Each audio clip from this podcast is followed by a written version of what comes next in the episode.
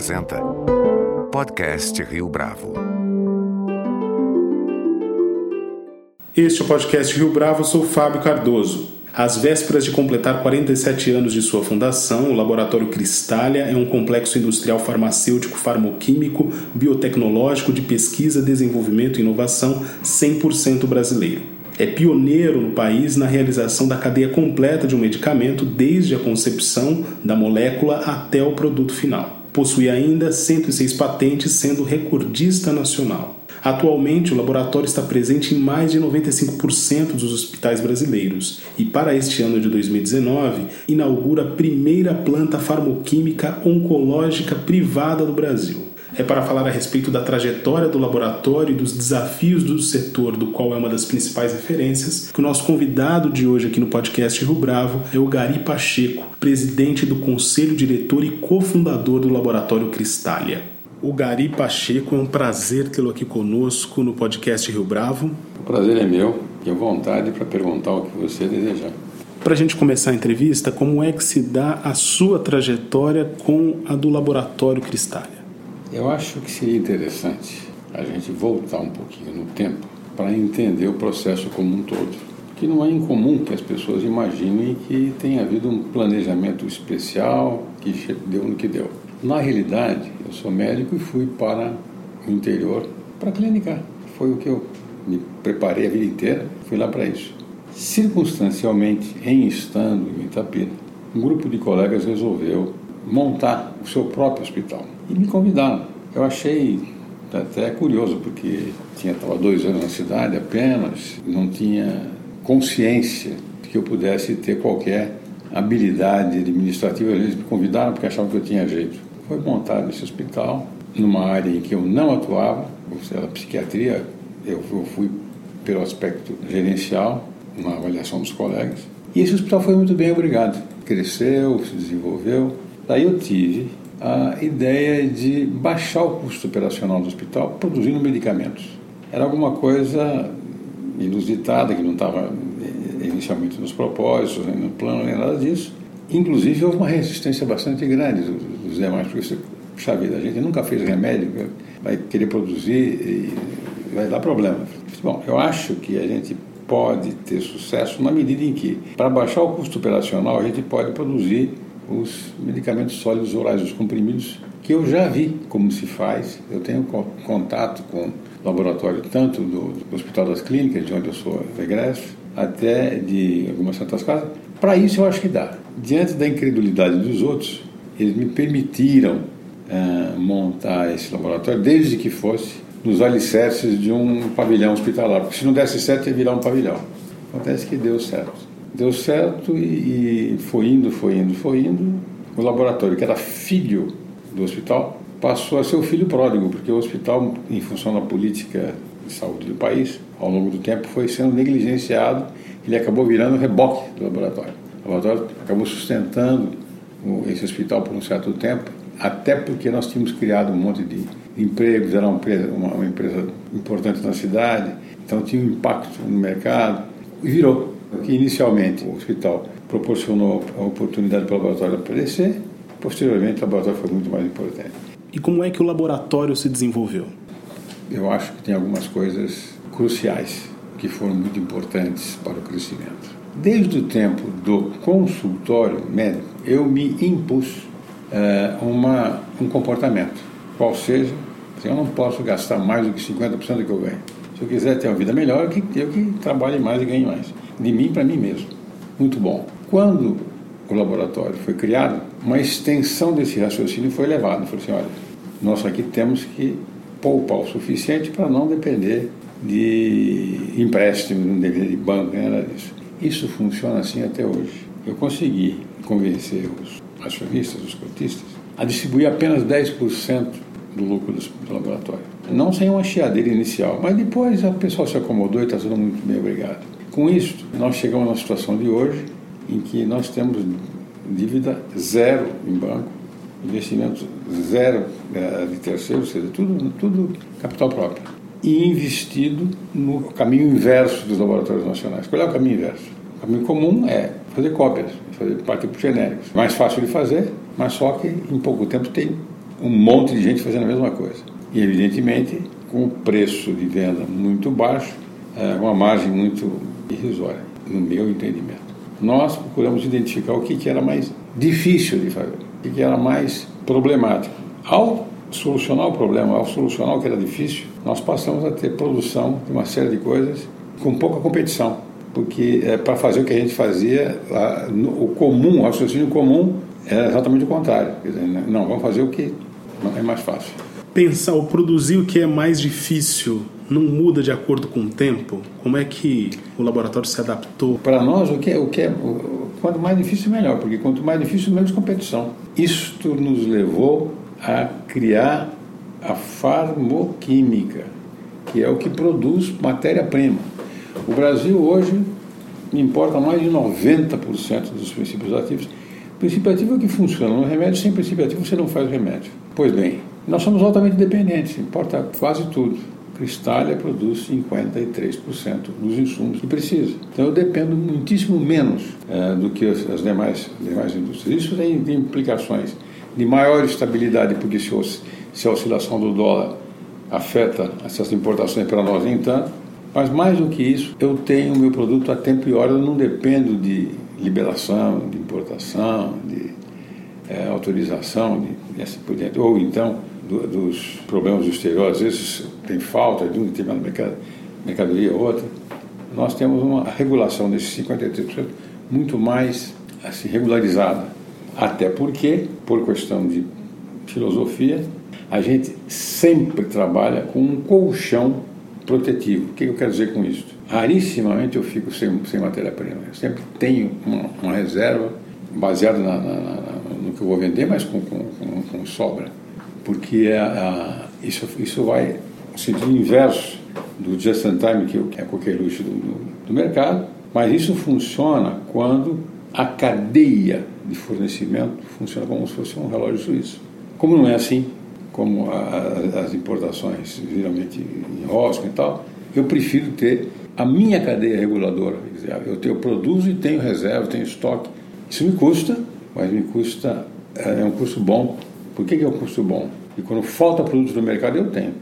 Ter o controle dessa cadeia de produção foi uma ambição que se estabeleceu desde o momento em que o laboratório começou a ganhar corpo ou foi algo que o senhor percebeu como necessidade de acordo com essa variação do mercado? Na realidade é o seguinte, você, quando você começa você não tem condição de fazer quase nada, não tem dinheiro, não tem recurso, não tem conhecimento. Na medida em que fomos adquirindo conhecimento e, e musculatura econômica, não era difícil imaginar, ver que essas oscilações no fornecimento do mercado exterior afetavam aqui dentro. Bom, se eu puder uma, ter uma forma de regularizar isso aqui, minimizar como? Produzindo aqui. Eu produzo tudo? Não. Importo 47%. Mas produzo 53%, mais de cinco vezes o que a média faz. Ninguém produz tudo. Os Estados Unidos não produz tudo, ele importa uma parte também. Então, mas o, o essencial, o que manda no core business do negócio, a gente fabrica mas existe uma área em que a importação se dá em torno da casa dos 100% relacionada ao câncer, à oncologia. Comenta pra gente esse aporte, esse investimento que o laboratório tem feito nessa direção.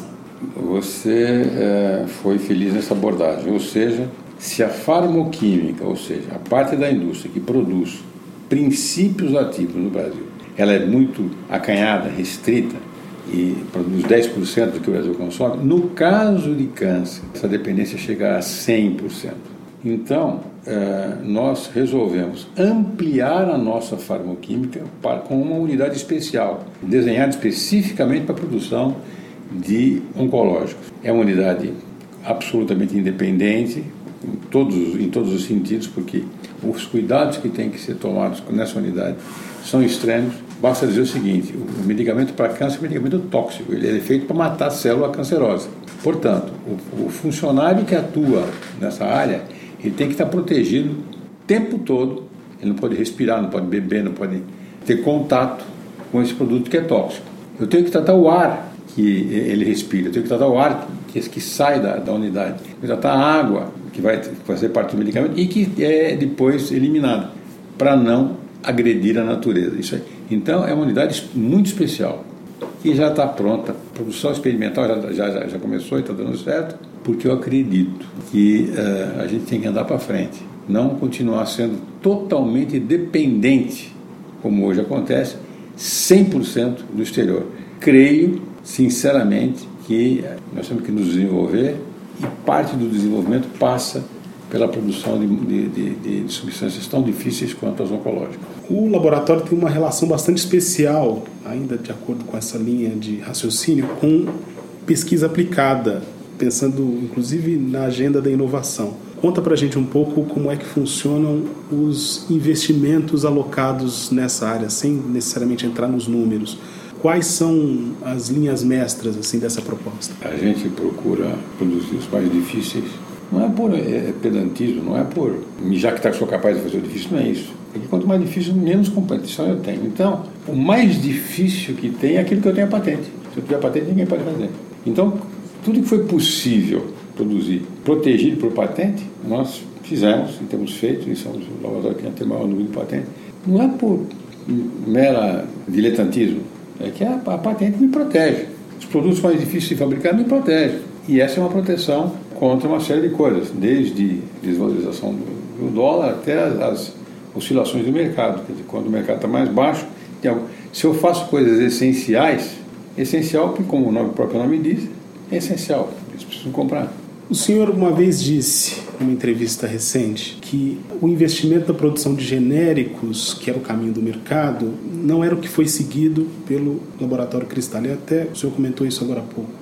Nesse sentido, as parcerias internacionais, onde elas se encaixam? Nós definimos uma questão filosófica né?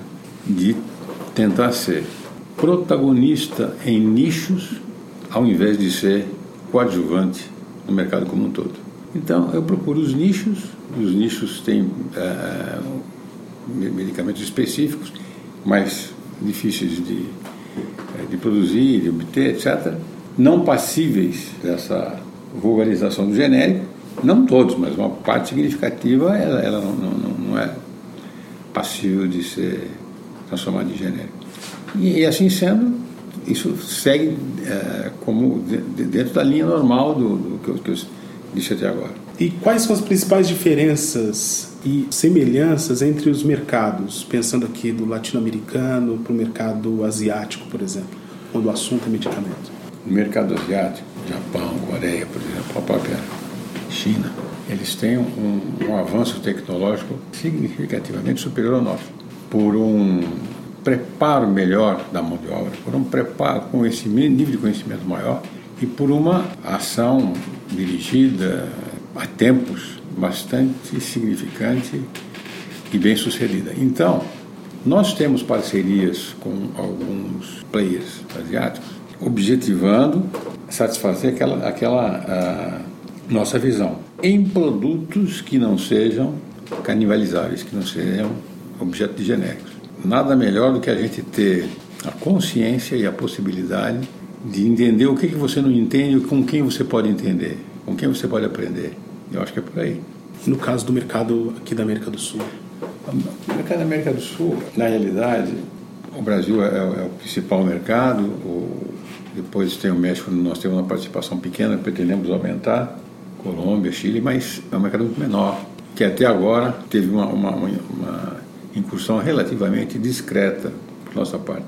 Faz parte dos planos tentar ampliar a escala. Para isso, nós estamos nos articulando. É um mercado menor por conta de um cenário de regulação ou é um mercado menor dadas as características? É um mercado menor porque a população é menor, é um mercado menor porque alguns lugares, como a Colômbia, tem uma regulação muito rígida, talvez até mais que a nossa.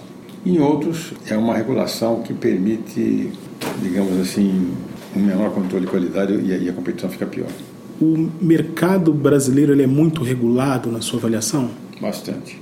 Para você conseguir registro de um produto, via de regra, você demora 3, 4, 5, às vezes 6, 7 anos. É um processo extremamente burocratizado. Não necessariamente poder falar, bom, demora tanto porque é de uma técnica extraordinária. Não é exatamente isso. É porque os processos de análise, de implementação da, da legislação são extremamente burocratizados. E como é que o Laboratório Cristália lida com esse cenário de alta burocratização? A gente tenta desesperadamente cumprir as demandas que são muitas, muitas vezes difíceis e longo tempo de execução. Não tem como. A gente tem, nós temos que. Eu tenho partido do seguinte pressuposto: se o técnico me diz, mas eles estão fazendo errado, estão pedindo coisa que não precisava, você não discute. O que, que eles querem? Faz o que eles estão pedindo. Você acaba provando que você está certo e não sai produto, entendeu? Não sei se foi claro. Tem muito disso. Então eu tenho que, primeiro, coibir a vaidade do técnico nosso. Me diga como é que você quer que faça. É para escrever com a mão esquerda, vamos escrever com a mão esquerda. Não, mas não tem mais nem mesmo. Faz o que eles estão pedindo, senão não sai. E, e os laboratórios farmacêuticos são portfólio dependentes. Se não tiver portfólio, você tende a esmaecer, você tende a, a, a diminuir no tempo. Você tem que ter reposição de portfólio. O senhor espera uma competição mais acirrada neste ano de 2019, dado o cenário econômico do país, dada a nova perspectiva política? Com, com certeza. De minha parte, nós nos preparamos para ter estoques de matéria-prima necessários suficientes para atender tudo, não deixar, não deixar falta, não deixar ter descontinuidade no fornecimento. E como nós temos uma posição econômico-financeira bastante saudável, na dificuldade do cliente que vai acontecer, eu posso ajudá-lo com o financiamento. E como é que esses investimentos aparecem em termos de novos aparatos para o desenvolvimento do laboratório. Estou pensando aqui nas novas unidades de desenvolvimento do negócio. Como é que 2019 aparece para vocês? Nós procuramos, nosso objetivo é, é, é um mantra, dizer, nós, nós queremos ser protagonistas e não coadjuvantes. Para ter protagonista, ser protagonista num universo enorme de produtos é algo que é, é, um, é utopia. Então eu tenho que escolher o nicho e tentar ser protagonista no nicho. Por exemplo, nós somos líderes em anestesia na América Latina. Ponto. Agora, a minha preocupação, estabelecendo um paralelo como numa guerra, território conquistado você não abandona. O trabalho da nave é de manter isso aqui. A tendência é você tá, ganhou o jogo, achar que é bacana. Não, nós temos que assegurar que o território conquistado é conquistado. Isso é um. Bom, isso é anestesia. Mas nós temos posições fortes, por exemplo, na, na psiquiatria, temos, é, estamos agora atuando na, na oftalmologia. São nichos. Eu, e a ideia da gente é colocar o pé e, e ficar a posição né, nos nichos, de forma significante. Doutor Logari Pacheco, foi um prazer tê-lo aqui conosco no podcast Rio Bravo. Muito obrigado pela sua entrevista. O prazer foi meu, disponha da gente. Com produção visual de Natália Ota, este foi mais um podcast Rio Bravo que agora também está disponível no Spotify. Você pode comentar essa entrevista no SoundCloud, no iTunes ou no Facebook da Rio Bravo.